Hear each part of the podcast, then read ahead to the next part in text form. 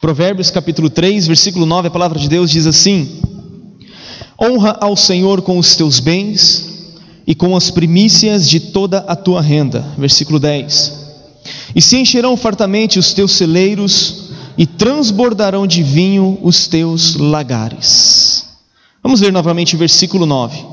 Honra ao Senhor com os teus bens. Olha para a pessoa que está do seu lado, como de praxe, e diga para ela assim: honra ao Senhor com os teus bens e com as primícias de toda a tua renda. Amém. Queridos, este assunto, o assunto relacionado à honra ao Senhor, eu digo para você com muita tranquilidade que não é dos assuntos mais confortáveis de se ministrar tanto para quem está falando, com a pessoa que está ministrando, no caso desta noite eu, como também para vocês, os ouvintes. É, é um assunto muito sério, um assunto muito importante que está relacionado à nossa vida com Deus, à nossa relação com Deus. E, primeiramente, queridos, eu gostaria assim de, de dizer para vocês que, ao ministrar sobre este assunto, nós não estamos com a intenção de fazer nenhum tipo de apelo emocional com cada um de vocês. Vocês que me conhecem, vocês sabem que eu sou contra algumas, é, algumas teologias que se prega por aí. É, eu gostaria de dizer que, primeiramente, a igreja não está necessitada, a igreja não está passando dificuldades né, por, por ministrar este assunto nessa noite. A igreja, graças a Deus, está muito bem. Todas as nossas contas do mês de junho já estão pagas, o aluguel já está pago, está tudo certo. Nós temos um caixa, nós estamos trabalhando de uma forma bem organizada. É, nos próximos dias, próximas semanas, nós estaremos comprando mais equipamento de som para que outras pessoas também possam participar do Ministério da Música. Nós não estamos assim, sabe, fazendo nenhum tipo de apelo. Desculpe eu me justificar, começar a mensagem desta forma, mas você vai entender. E nem nós, como casal, como pastores dessa igreja, também nós não estamos passando necessidade. Graças a Deus por isso. Hoje nós não dependemos né, de oferta ministerial e de salário da igreja. Eu e a Carol nós temos a nossa profissão. Então, primeiramente, eu gostaria de esclarecer e deixar isso bem claro para cada um de vocês. É, vocês sabem que eu sou contra a todo e qualquer tipo de teologia de prosperidade que é pregado por aí, há muitos apelos emocionais que são feitos, e isso na verdade me ira, me causa muita ira, muita indignação, quando é pregado, venha para Jesus e todos os seus problemas financeiros serão solucionados, ou quando algumas pessoas são, são questionadas, são entrevistadas, né, é, e perguntam para elas assim: o que, que Jesus fez na sua vida? Ah, Jesus pagou todas as minhas dívidas e eu ainda consegui comprar uma casa e comprar um carro novo. Queridos, eu sou totalmente contra isso. Eu entendo da parte de Deus que Deus tem nos levantado como, como homens, como mulheres, como profetas que vão derribar, que vão arruinar, que vão arrancar e vão, sabe, é, destruir algumas doutrinas que que têm sido pregadas por aí, para que Deus possa construir e possa plantar aquilo que é verdadeiro, aquilo que está de acordo com a Sua palavra. Você pode dizer amém? Então, queridos, nós não temos a intenção de tocar nas suas emoções. O que eu quero, na verdade, nesta noite é falar a respeito de um princípio que muitas vezes tem sido violado por muitos cristãos. E eu vejo, queridos, muitas pessoas sendo prejudicadas, é, não desfrutando de um todo que pode desfrutar na sua vida com Deus. É, algumas semanas eu, eu conversava com uma pessoa, ela não faz parte daqui da nossa igreja, não faz parte desse ministério, mas é uma pessoa que já tem alguns anos de caminhada cristã, eu acredito que no mínimo uns 10 ou 15 anos. E queridos, eu sempre converso com ela e essa pessoa sempre relata para mim a dificuldade que ela tem passado na sua vida financeira falando a respeito de algumas dívidas, a respeito de alguns problemas, a respeito, sabe, de. É, a pessoa está passando, como diz o pastor Djalma, a pessoa está passando um perrengue, tá? a pessoa está passando por um, por um caos mesmo na sua vida financeira e em outras áreas da sua vida. E alguns dias antes, queridos, de, de falar o que eu vou falar para vocês, eu fiquei per perguntando. Falei, cara, não é possível esse camarada estar tá passando tamanha dificuldade assim, é, não se apresentar uma solução para ele é, não ver a, a, transformação desta área. Porque, queridos, eu estou querendo dizer para você, é, não é que o crente vai ser rico, vai ser milionário, ou que ele não vai passar por dificuldade. As dificuldades fazem parte da nossa vida. Mas o que eu estava percebendo na vida dessa pessoa, dessa pessoa é que não, nenhuma solução se apresentava para ela. E eu fiquei pensando, eu acho que essa pessoa não está sendo fiel, ela não está honrando ao Senhor com seus bens. E eu levantei essa desconfiança no meu espírito, no meu coração, e eu fiquei muito constrangido de fazer essa pergunta para ela, porque é uma pergunta muito particular. Até que um dia ela veio contar novamente algumas das dificuldades dela. Eu falei, querido, me perdoe de fazer esta pergunta. Me perdoe, né, se de repente você não quer responder, você tem toda a liberdade de dizer não e vai ficar tudo certo. Mas deixa eu te perguntar. Ele falou: Pode falar, Vinícius. Falei, querido, você tem sido fiel ao Senhor? Você tem honrado ao Senhor com seus bens? Você tem sido dizimista? Você tem ofertado? Aí, como eu, eu esperava e desconfiava, ele disse assim: Olha, como é que eu vou pensar em dizimar numa situação dessa? Como é que eu vou ofertar? Como é que eu vou pensar em dízimo com a situação que eu estou passando, Vinícius? Falei, queridos, não é uma questão de sobra, é uma questão de honra.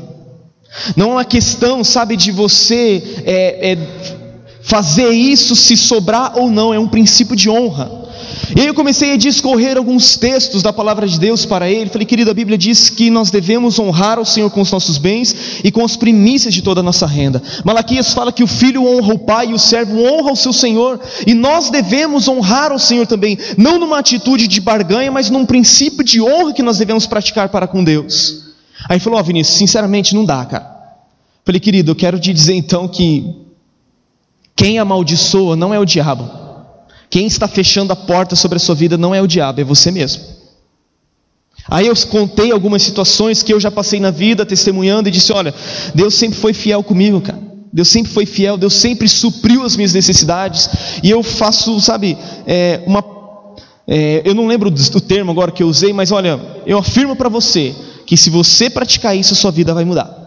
Eu disse assim para ele, falei, querido, olha, se você dizimar lá na sua igreja, para mim tanto faz. Eu nem quero que você dizime na igreja, na minha igreja, por quê? Porque eu quero que você pratique um princípio de honra na sua igreja. Então, para mim, se você dizimar ou não, tanto faz, eu estou preocupado com a sua vida.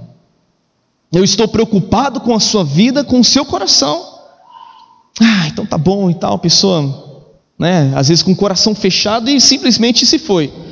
Então, o que eu quero dar a entender, queridos, é que o princípio de sermos fiéis a Deus está relacionado a um princípio que nós chamamos de honra.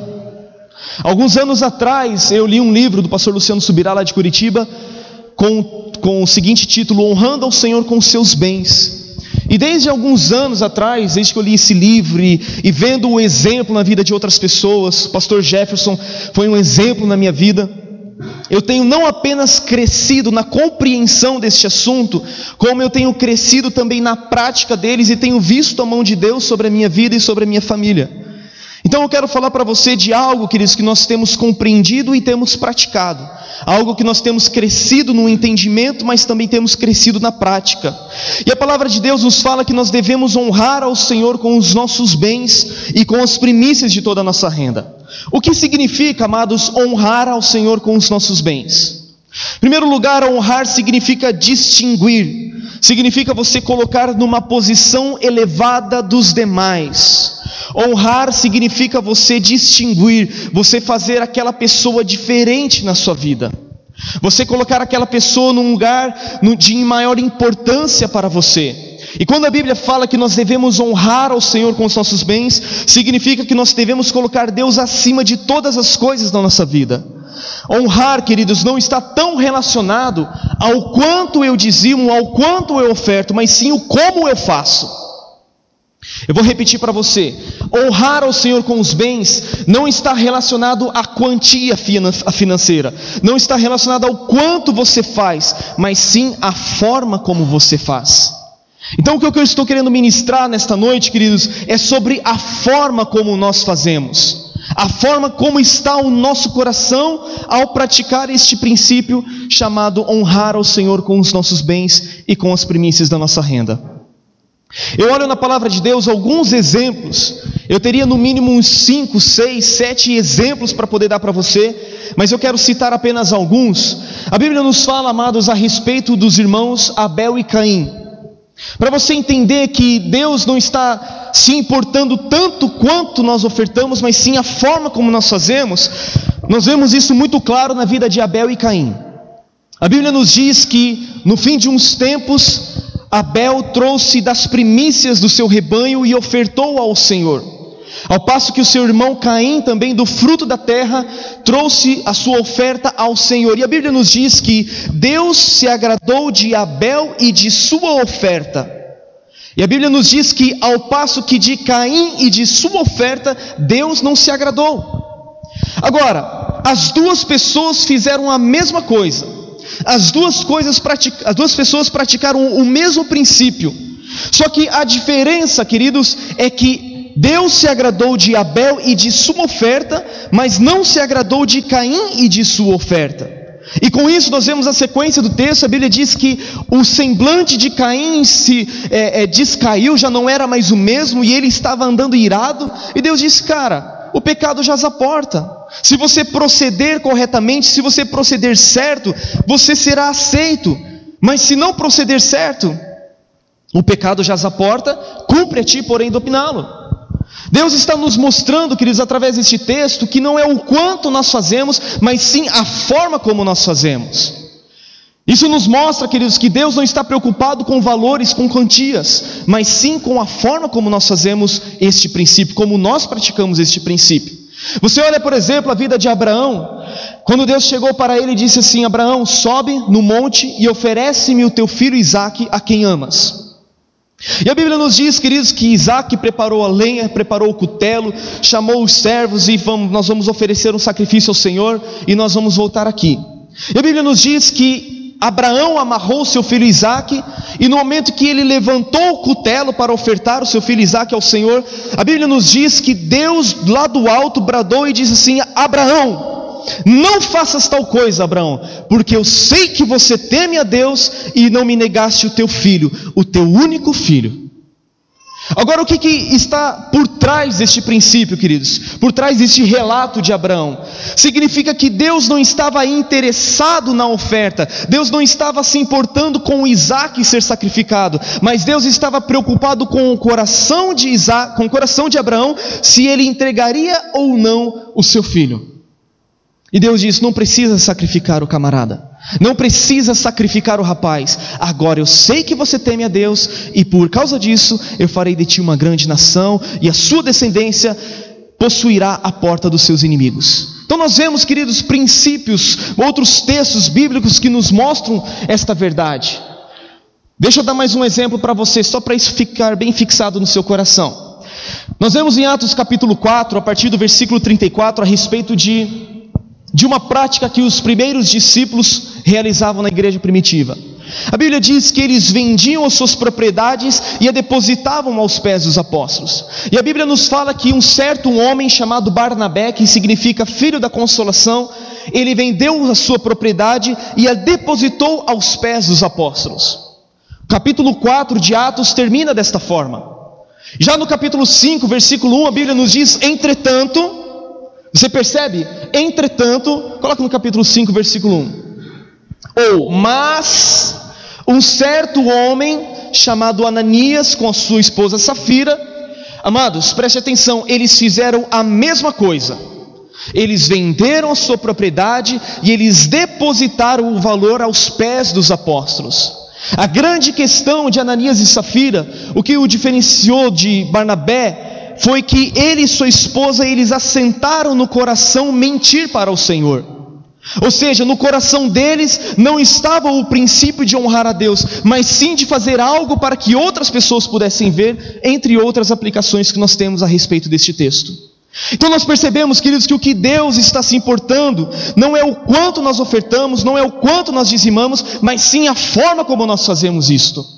Porque Deus está preocupado mais com a minha e a sua honra devotada a Ele. Agora, a seguinte pergunta que nós devemos fazer, Vinícius: por que, que Deus quer ser honrado? por que, que Deus quer ser honrado? Será que Deus é carente? Será que Deus está necessitado lá nos céus de, de aparecer? Olha, eu preciso que meus filhos me honrem, porque dessa forma eu não vou me sentir Deus. Queridos, não é nada disso. Não é nada disso. Se nós o fizermos, Deus continuará sendo Deus. Se nós fizermos ou não, Ele será Deus para todo sempre. Agora, queridos, 1 Samuel capítulo 2, versículo 30. Quero ler este texto com você. Primeiro livro de Samuel, capítulo 2. Aleluia. Versículo 30. Portanto, diz o Senhor Deus de Israel: Na verdade, dissera eu que a tua casa e a casa de teu pai andariam diante de mim perpetuamente. Porém, agora diz o Senhor: Longe de mim tal coisa, porque aos que me honram, Deus fará o quê? Porém, aos que me honram, honrarei. Porém, os que me desprezam serão desmerecidos ou desprezados. Então, o que está por trás, queridos, de honrarmos ao Senhor com os nossos bens? A Bíblia está nos dizendo que aos que honram ao Senhor, estas pessoas também serão honradas. Porém, aqueles que desprezam ao Senhor também serão desprezadas. Então, queridos, Deus deseja ser honrado por mim e por você, não por causa dele, mas por causa de nós. Por quê? Porque isso trará um benefício para mim e para você. Quando eu e você honramos ao Senhor, não apenas com os nossos bens, mas com toda a nossa vida, a Bíblia nos diz que Deus nos honrará. Este texto, queridos, está falando a respeito do sacerdote Eli, um homem que tinha um chamado tremendo da parte de Deus, mas que por causa do seu pecado, por causa da sua rebelião contra Deus, por ele consentir com o pecado dos seus filhos e honrar mais os filhos do que o próprio Senhor, Deus disse assim: Olha, eu não vou mais cumprir aquilo que eu havia dito acerca da casa de Eli.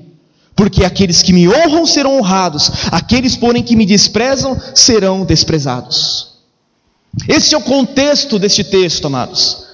Então nós devemos entender que quando nós honramos ao Senhor, não significa que Deus esteja carente, significa que nós seremos honrados por Ele. Algumas pessoas, queridos, simplesmente gritam, pulam, sabe, determinam, eu creio nas promessas de Deus, Deus vai suprir as minhas necessidades, o Senhor é meu pastor, nada me faltará, até deixa o Salmo 23 aberto, mas se elas não praticam alguns princípios, não tem como Deus fazer. E aí algumas pessoas se questionam por que eu estou passando por tal situação, por que eu estou passando por este perrengue, por que o caos está se instalando na minha casa. Queridos, talvez este princípio da honra não esteja fixado no coração desta pessoa. E a ideia, queridos, desta mensagem é nos levar a honrar a Deus, é fazer com que Deus seja distinguido dos demais. O rei Davi, queridos, ele diz assim: Olha, Senhor, quem somos nós para te darmos alguma coisa? Senhor, todas as coisas vêm de ti e nós das tuas mãos te devolvemos. Ou seja, Davi tinha consciência, queridos, de que tudo o que ele tinha, tudo que ele possuía, não era dele mesmo, mas sim o Senhor que havia dado a ele, e o que ele estava fazendo era simplesmente devolver ao Senhor. E quando nós temos essa consciência, queridos, de que tudo vem dele, nós honramos a ele.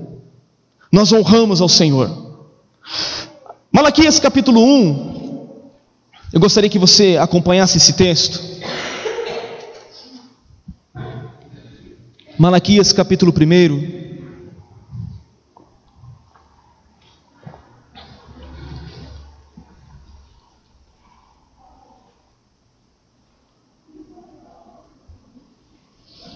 O contexto desta passagem é o próprio Deus repreendendo a nação de Israel.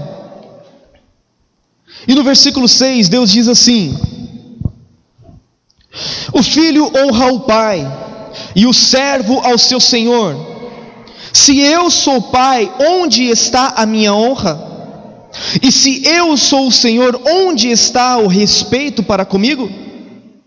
Diz o Senhor dos exércitos a vós outros.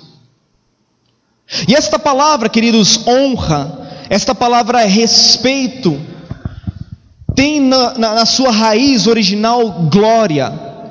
Ou seja, se Deus é o nosso Pai e se Ele é o nosso Senhor, onde está a honra? Onde está o respeito? Isto é, como que nós não glorificamos a Ele como Deus e como Senhor? E Deus está dizendo: olha, eu sou pai de vocês, eu sou o Senhor de vocês, e isto fala, queridos, de níveis de relacionamento que nós temos com Deus. Deus é o nosso pai e Deus é também o nosso Senhor. Nós somos os seus filhos e somos também os seus servos. Isso está falando de uma abrangência de relacionamento que nós temos diante de Deus. E nós precisamos entender, queridos, o porquê deste contexto de Malaquias, porque muitas pessoas, amados, pensam que Malaquias só tem o capítulo 3, versículo 8. Tinha até um professor lá no seminário, e ele dizia assim: Quantos capítulos tem Malaquias? Quantos versículos tem o livro de Malaquias? Aí todo mundo ficava olhando para ele assim, mas o que ele está querendo dizer? Aí o pessoal abria a Bíblia assim e contava, ah, tem quatro capítulos. Aí ele, quantos versículos tem? O pessoal somava ali o final dos versículos e dava o resultado para ele. Aí ele dizia assim: então significa que não tem apenas o capítulo 3, versículo 8, que fala sobre maldição? O pessoal é. Está vendo? As pessoas pensam que Malaquias só tem o capítulo 3 que fala a respeito que com uma maldição sois amaldiçoados e não sei o quê. E queridos, muitos pastores usam esse texto para aterrorizar os crentes. E isso é ridículo. Entende? Então nós temos que ensinar os princípios, mostrar o porquê. E Deus diz no versículo 9, acompanhem comigo. Agora, pois, suplicai o favor de Deus que nos conceda a sua graça mas com tais ofertas nas vossas mãos, aí ele diz assim: aceitará ele a vossa pessoa? Diz o Senhor dos Exércitos. Tomara houvesse entre vós quem feche as portas, para que não acendesseis de balde o fogo do meu altar. E Deus diz assim: Eu não tenho prazer em vós, diz o Senhor dos Exércitos, nem aceitarei da vossa mão a oferta. Então, queridos, o que Deus está interessado é na oferta ou é na pessoa? O que Deus rejeita em primeiro lugar é a oferta ou é a pessoa? É a pessoa. Então repita assim comigo: pessoa aceita, pessoa significa oferta aceita. Pessoa rejeitada significa oferta rejeitada. Então o que Deus está querendo dizer, olha, se vocês não me honram, não tem como eu aceitar a oferta das vossas mãos. O que Deus está querendo dizer, queridos, é que muitas pessoas querem fazer barganha com Ele, achando que por simplesmente dizimar ou ofertar está tudo certo, e não é por aí. Existe além disso, queridos, um princípio de honra que deve estar no meu e no seu coração. Se nós honrarmos ao Senhor, queridos, não importa o quanto a gente traga, não importa se são 10 centavos, se são 20 centavos ou se são 20 milhões de reais. O que Deus está interessado é no meu e no seu coração. Você pode dizer amém? No capítulo 3 deste mesmo livro de Malaquias, versículo 8, acompanhe comigo.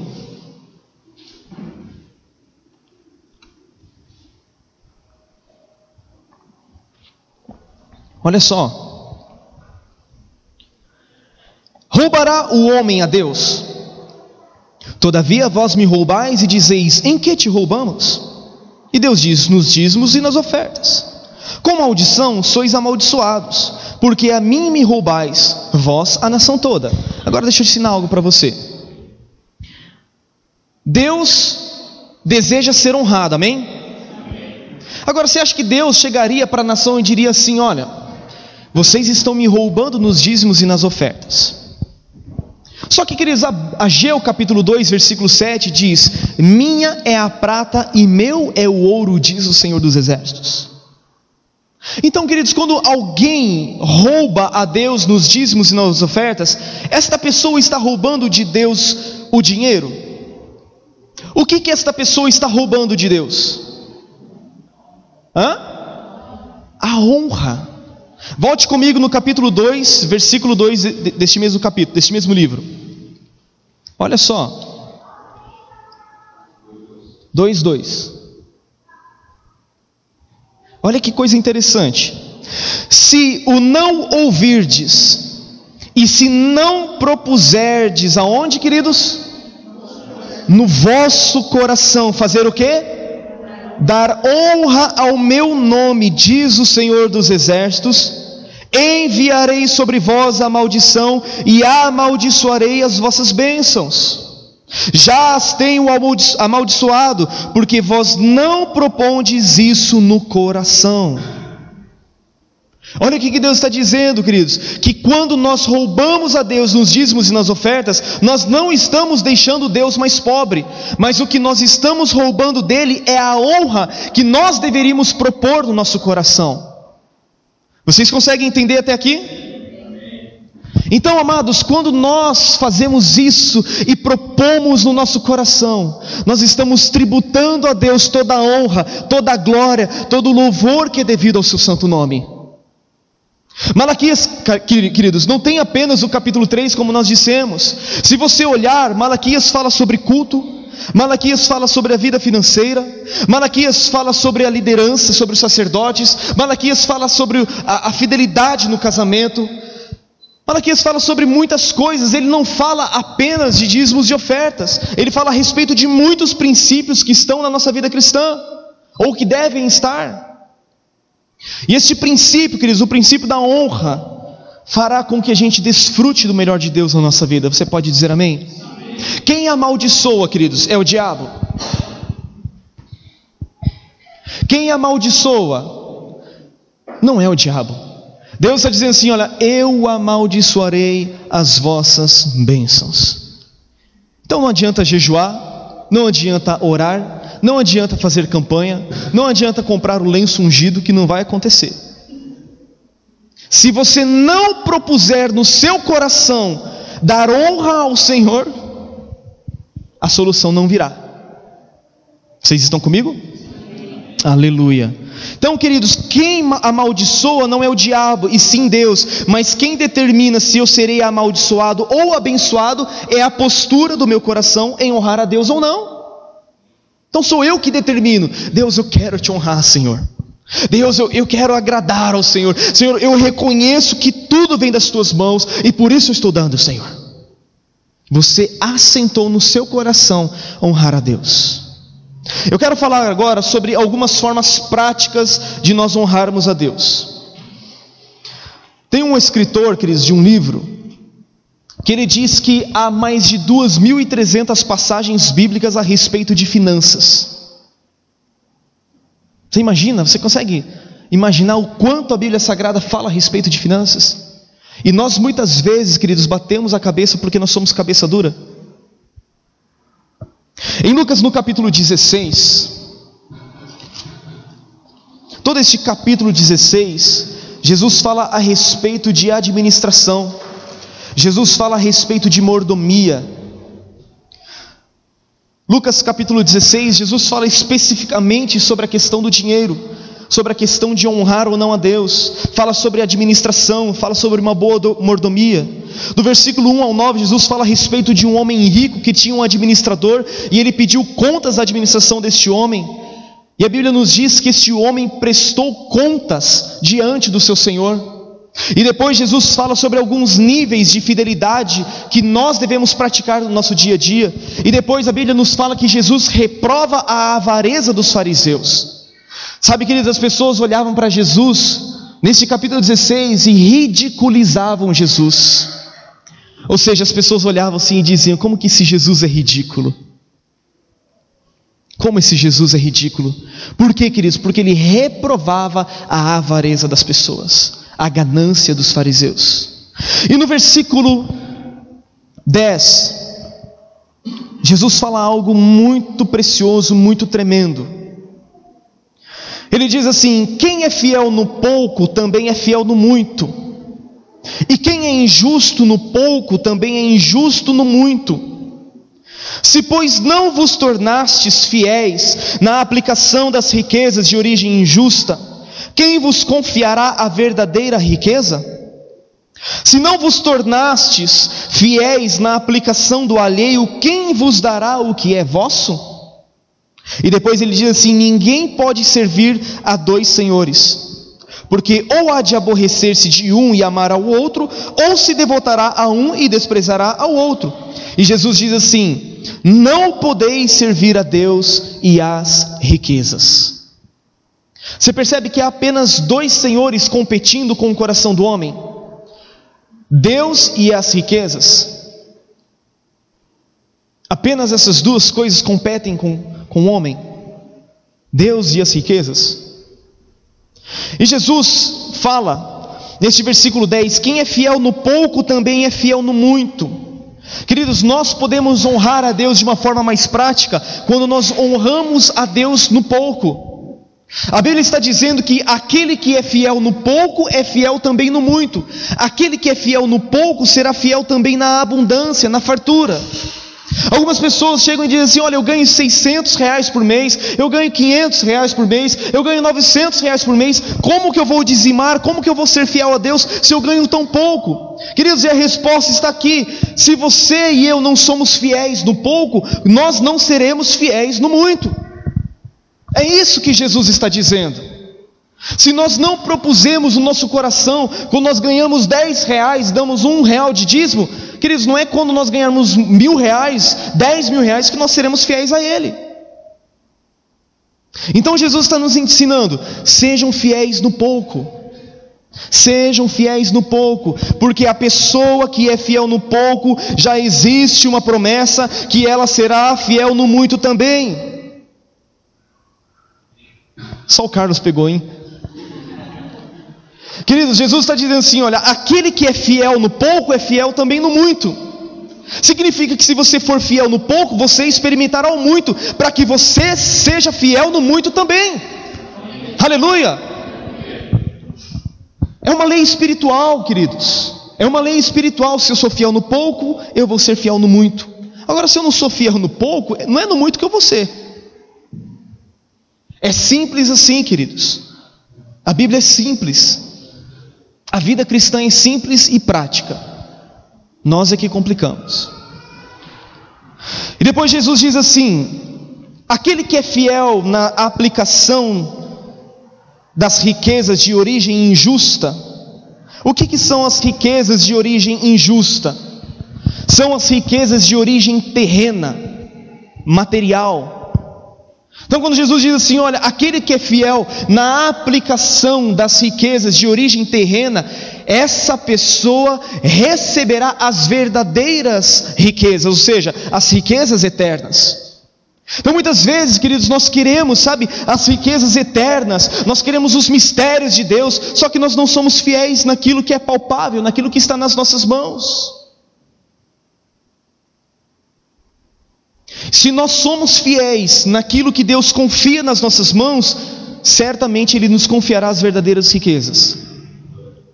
Deixa eu dizer algo para você. O texto inicial que nós lemos, de Provérbios capítulo 3, versículo 9, diz que nós devemos honrar ao Senhor com os nossos bens e com as primícias de toda a nossa renda. O que, que significa isso, queridos?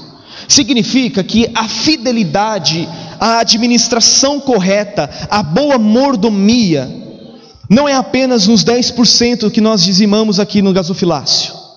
Significa que os 90% restante, nós devemos também ser fiéis na administração e na mordomia dos mesmos.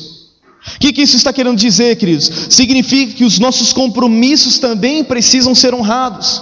Significa, amados, que quando nós honramos e cumprimos os compromissos que nós temos, pagamos as nossas contas corretamente, nós estamos honrando, honrando ao Senhor com os nossos bens também. Agora, a pessoa vem e dizima 10%. Bom, está garantido, a pessoa pensa assim.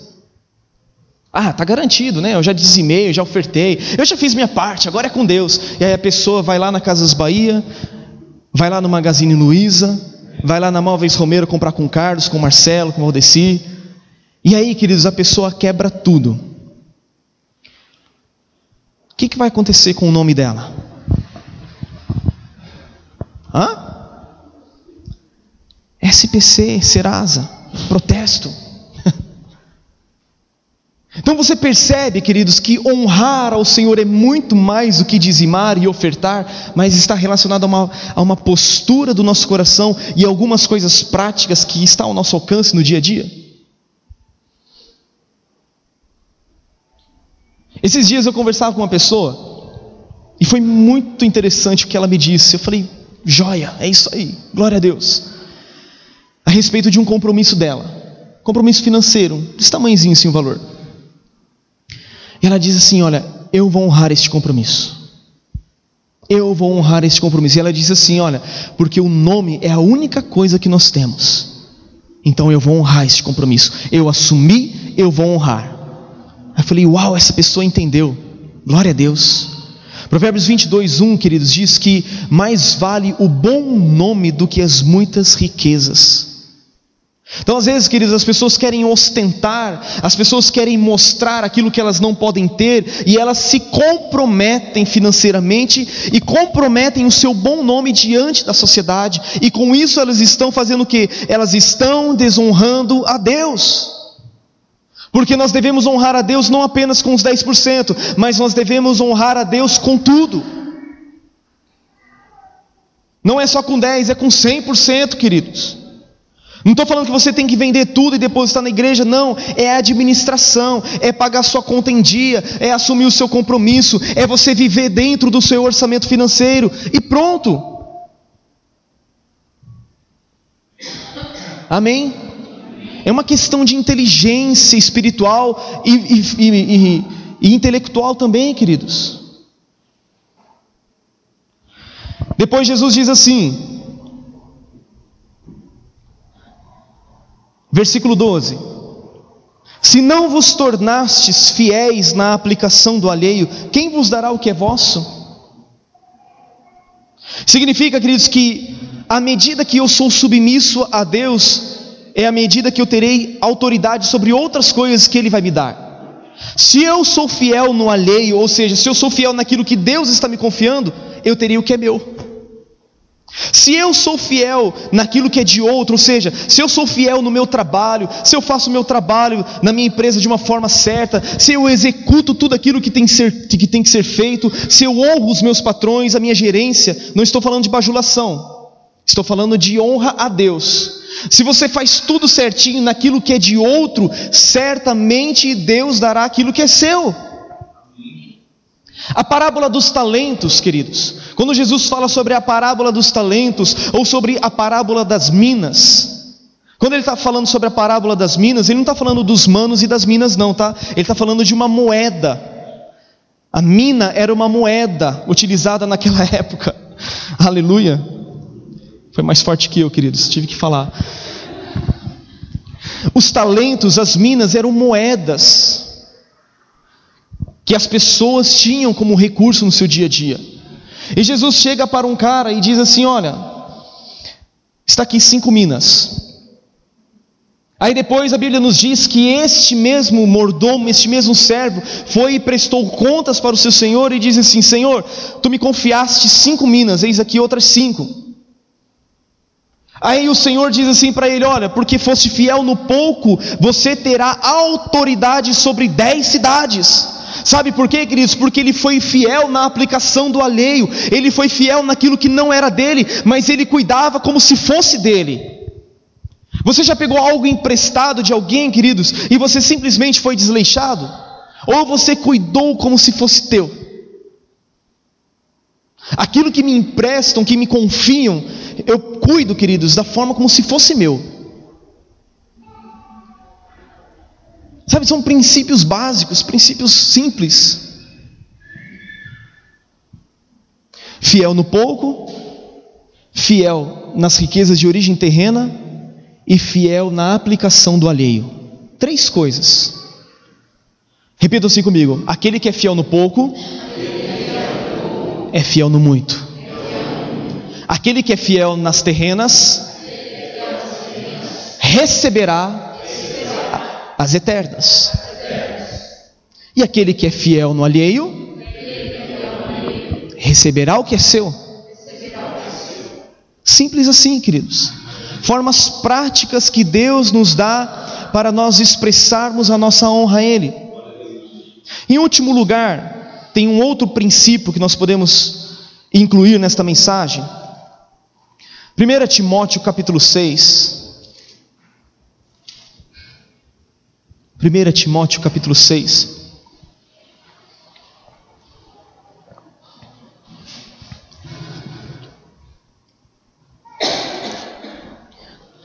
Este último princípio é um princípio chamado contentamento. Repita assim comigo: contentamento. Hum. Amados, Eu vejo pessoas tendo pouco, mas contentes. E outras que, embora tendo muito, estão sempre descontentes. Será que este descontenta, descontentamento, embora tendo muito, honra a Deus? Não. Será que tendo pouco, mas estando contente, isso honra e cativa o coração do nosso Pai? Com certeza, queridos. Com certeza. O contentamento é algo que agrada o coração de Deus e é uma maneira que Deus nos dá para nós honrarmos a Ele. É uma ferramenta preciosa e o contentamento deve ser aprendido. Não se recebe assim por osmose, sabe? Entende? O contentamento você aprende. 1 Timóteo capítulo 6, versículo 6, Paulo diz assim: de fato, grande fonte de lucro é a piedade com contentamento. Porque nada temos trazido para o mundo, nem coisa alguma podemos levar dele. Tendo sustento e com que nos vestir, estejamos contentes. Amados, não estamos dizendo que você agora vai parar de estudar, vai parar de se preparar, Entendeu? Não é, você não, vai, não precisa parar de se especializar, nada disso. Mas a questão do contentamento serve para aquela situação que você está, seja ela boa ou ruim, é uma postura de coração. E Paulo está dizendo assim: tendo sustento e com que nos vestir, estejamos contentes. E aí em Filipenses, no capítulo 4, versículo 10 até o 13, Filipenses capítulo 4, você pode acompanhar aqui no telão. Alegrei-me sobremaneira no Senhor, porque agora, uma vez mais, renovastes a meu favor o vosso cuidado, o qual também já tinhais antes, mas vos faltava oportunidade. Digo isso não por causa da pobreza, porque aprendi a viver contente em toda e qualquer situação. Paulo aprendeu a viver contente em toda e qualquer situação. E ele diz no versículo 12: Tanto sei estar humilhado, como também ser honrado. De tudo e em todas as circunstâncias já tenho experiência, tanto de fartura como de fome assim de abundância como de escassez. E aí ele diz o versículo que os crentes gostam de colocar no carro: tudo posso naquele que me fortalece.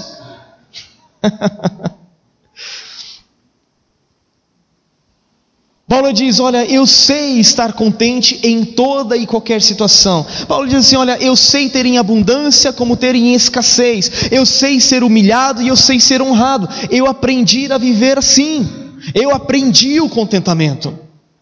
E é uma coisa, queridos, que nós precisamos deixar Deus ministrar o nosso coração, é a questão do contentamento. Eu gosto de sempre usar esse exemplo, as pessoas antigamente tinham a TV de 14 polegadas. Era uma TVzinha assim, bem simples. Era aquela de apertar o botãozinho ou de puxar. Aí depois vieram as TVs, você lembra dessa, né?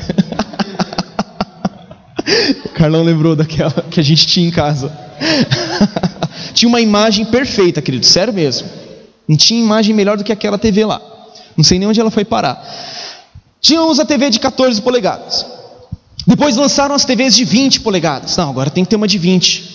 Depois lançaram a TV de 29 polegadas. Não, agora tem que ter uma de 29, né? Afinal, a TV pequena, 14 polegadas, 20 polegadas. Depois lançaram a TV com tela plana. Não, tem que ter uma tela plana. Imagina tudo, né, abaulado. Como que eu vou enxergar direitinho? Aí depois vieram as TVs de LED, de LCD, de plasma. Aí agora é a Smart TV, que é a TV com internet. Aí agora vem a era dos smartphones, dos tablets, dos computadores e não sei o que lá. E aí você percebe, queridos, que pessoas elas têm que estar sempre atualizadas, né?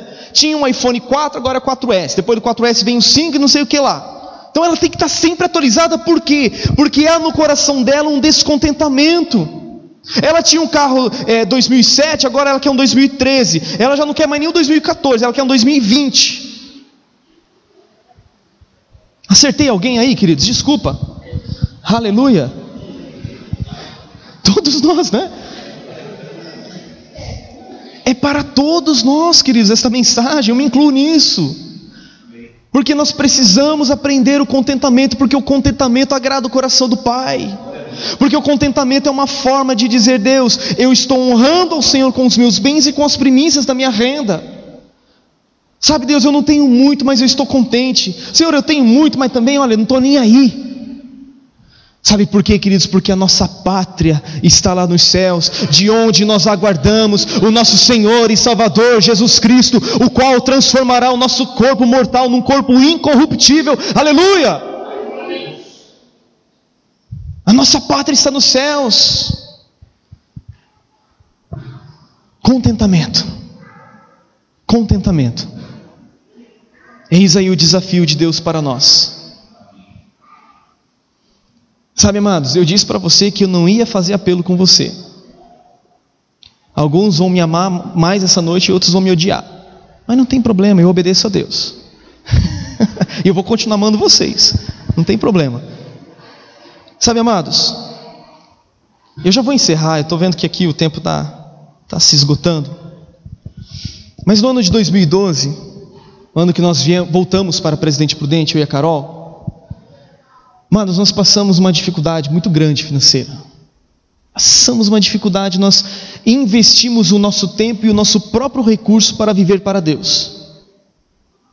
E queridos, se você tem uma poupança e dela só sai, só sai recurso, só sai e não entra nada, o que, que acontece? A fonte esgota. E amados, chegou um período em que minha fonte se esgotou. Falei, Deus, e agora? Só que, queridos, em todo tempo nós estivemos contentes no nosso coração. Eu sempre falo para algumas pessoas, queridos, que tinha época que a gente não tinha dinheiro nem para ir tomar um sorvetinho na esquina.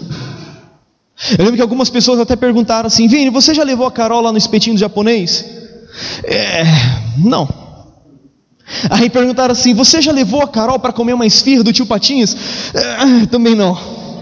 Aí elas perguntaram assim: O que, que você está fazendo aqui imprudente? Fiquei quieto, não tinha nem o que responder. Por quê, queridos? Porque eu não tinha dinheiro. Só que o melhor de tudo é que a pessoa pagou uma esfirra para nós do tio Patinhas. a pessoa que perguntou o que eu estava fazendo aqui, ela mesma pagou uma esfirra para nós. Nós comemos aquele dia, né? Falei, tá aí, ó. Experimentei a esfirra do tio Patinhas e a Carol também. Só que, queridos, em todo tempo eu estava confiante no meu pai. Queridos, o pastor Djalma pregou algo muito precioso há três semanas atrás, dizendo que Deus não fica devedor a mim e a você. Nós damos aquilo que nós temos, nós semeamos aquilo que nós temos, para que nós possamos colher aquilo que nós precisamos. E até o meu aluguel, queridos, que estava com dificuldade de pagar, não tinha dinheiro para pagar, Deus supriu a nossa necessidade, e hoje nós estamos aqui bem e felizes e contentes com aquilo que Deus tem nos dado. Nós tivemos que aprender. Não foi fácil, mas nós vencemos. Sabe, queridos, hoje eu procuro nem me apegar às coisas. Eu não quero nem saber desse trem aí. Não quero ficar apegado a esse negócio. Porque se no dia que eu não tiver, porque no dia que eu não tiver, não vai me fazer falta. Vai fazer falta, mas ah, deixa para lá isso. Contentamento. Agora, o que, que nós experimentamos quando nós honramos a Deus? Hebreus 11, capítulo, Hebreus capítulo 11, versículo 4.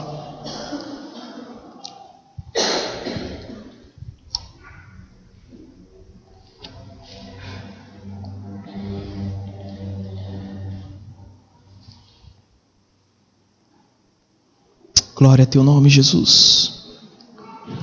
Hebreus capítulo 11, versículo 4, vamos ler aqui no telão. Pela fé, Abel ofereceu a Deus mais excelente sacrifício que Caim, texto que nós usamos inicialmente, pelo qual alcançou o testemunho de que era justo. O que, que era justa? Era a oferta de, Caim, de Abel ou a pessoa de Abel? Ele, através da sua oferta, alcançou o testemunho de que era justo, dando Deus, quem que, Deus, quem que deu testemunho da oferta de Abel e de Abel? Deus, dando Deus testemunho das suas oferendas, das suas ofertas, e por meio dela, depois de morto, ainda fala. Deus disse: olha, esse cara entendeu o princípio. A oferta dele, mesmo depois de morto, ainda fala. Ou seja, ainda serve de testemunho para mim e para você. Outra mulher, queridos, que ungiu o corpo de Jesus com bálsamo, ali eram 300 denários que, que custava aquele, aquele, aquele bálsamo, e os discípulos de Jesus olharam assim: para que esse desperdício? 300 denários, queridos, equivalia a mais de um ano de trabalho, e aquela mulher simplesmente quebrou aquele vaso e derramou o bálsamo sobre o corpo de Jesus. E Jesus disse assim: Olha, aonde for pregado o evangelho, isto será anunciado para a memória sua. Agora eu sei que você quer algo de imediato, deixa eu dar aqui para você. Malaquias capítulo 3. Eu sei que você quer algo de imediato, não apenas depois que você morrer, né? Poxa, Vinícius, só depois de morto a oferta fala. Só, né? Fala alguma coisa aí que seja para os nossos dias. Malaquias capítulo 3, versículo 10. Trazei todos os dízimos à casa do tesouro, para que haja mantimento na minha casa, e provai-me nisto, diz o Senhor dos Exércitos se eu não abrir as janelas do céu e não derramar sobre vós bênção sem medida, deixa eu dizer algo para você: você só iria provar a Deus, você só iria provar a Deus se Deus não derramasse bênção sem medida e não abrisse as janelas dos céus. Então, queridos, esse texto está dizendo que nós não precisamos provar a Deus. Deus está dizendo assim: olha, vocês só poderão me provar se eu não abrir as janelas do céu. Mas como Deus é fiel, como Ele nos honra quando nós o honramos, o texto está dizendo assim: que Deus abrirá as janelas do céu e derramará sobre nós bênção sem medida. Você não vai precisar provar a Deus, porque Deus não se prova, queridos, Ele é fiel. Ele não é homem para que minta, nem filho do homem para que se arrependa. Aquele que fez a promessa certamente cumprirá.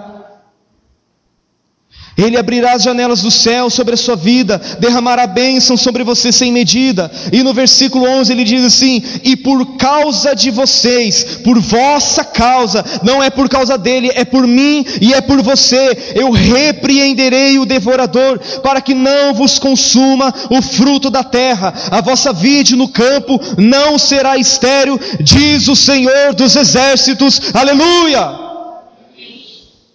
Deus está dizendo assim: Olha, eu derramarei sobre vós bênção dos céus, mas eu também farei com que vocês desfrutem do melhor da terra. Deus está dizendo assim: Olha, eu vou derramar as minhas riquezas espirituais, eu vou derramar sobre vocês as minhas riquezas eternas, mas eu farei que vocês desfrutem também do melhor de toda a terra. E ele diz assim: Todas as nações vos chamarão felizes todas as nações vos chamarão felizes. Sabe, queridos, as pessoas vão olhar para você e vão dizer assim: mas o que, que esse crente tem que eu não tenho? Ele não tem tanta riqueza, não tem tanto recurso, mas ele está sempre feliz, o casamento dele está sempre bom, ele está sempre contente e Deus sempre supra a necessidade dele. Hum, as nações chamarão a mim e a você felizes. Por quê, queridos? Porque mesmo tendo pouco, nós estamos contentes. e a Bíblia está dizendo que as nações, as pessoas verão a nossa felicidade em Cristo Jesus. Sabe, amados? Doença, tristeza, não, aqui não. A Bíblia está dizendo que Deus repreenderá o devorador por mim e por você é por causa de mim e é por causa de você. Aí sim ele cumpre a promessa dele. Todas as nações vos chamarão felizes, porque vós sereis uma terra deleitosa, diz o Senhor dos Exércitos. Diz o Senhor dos Exércitos. Sabe, amados, quando nós o honramos, Ele nos honra porque aqueles que o honram, ele honrará. Quando nós somos fiéis no pouco, ele nos concede muito. Quando nós somos fiéis nas riquezas de origem injusta, terrena, ele nos confia as verdadeiras. E quando nós somos fiéis na aplicação do alheio, daquilo que não é nosso, ele nos dá aquilo que é nosso. E quando nós estamos contentes, algo que nós precisamos aprender Deus cumpre essas promessas na minha e na sua vida.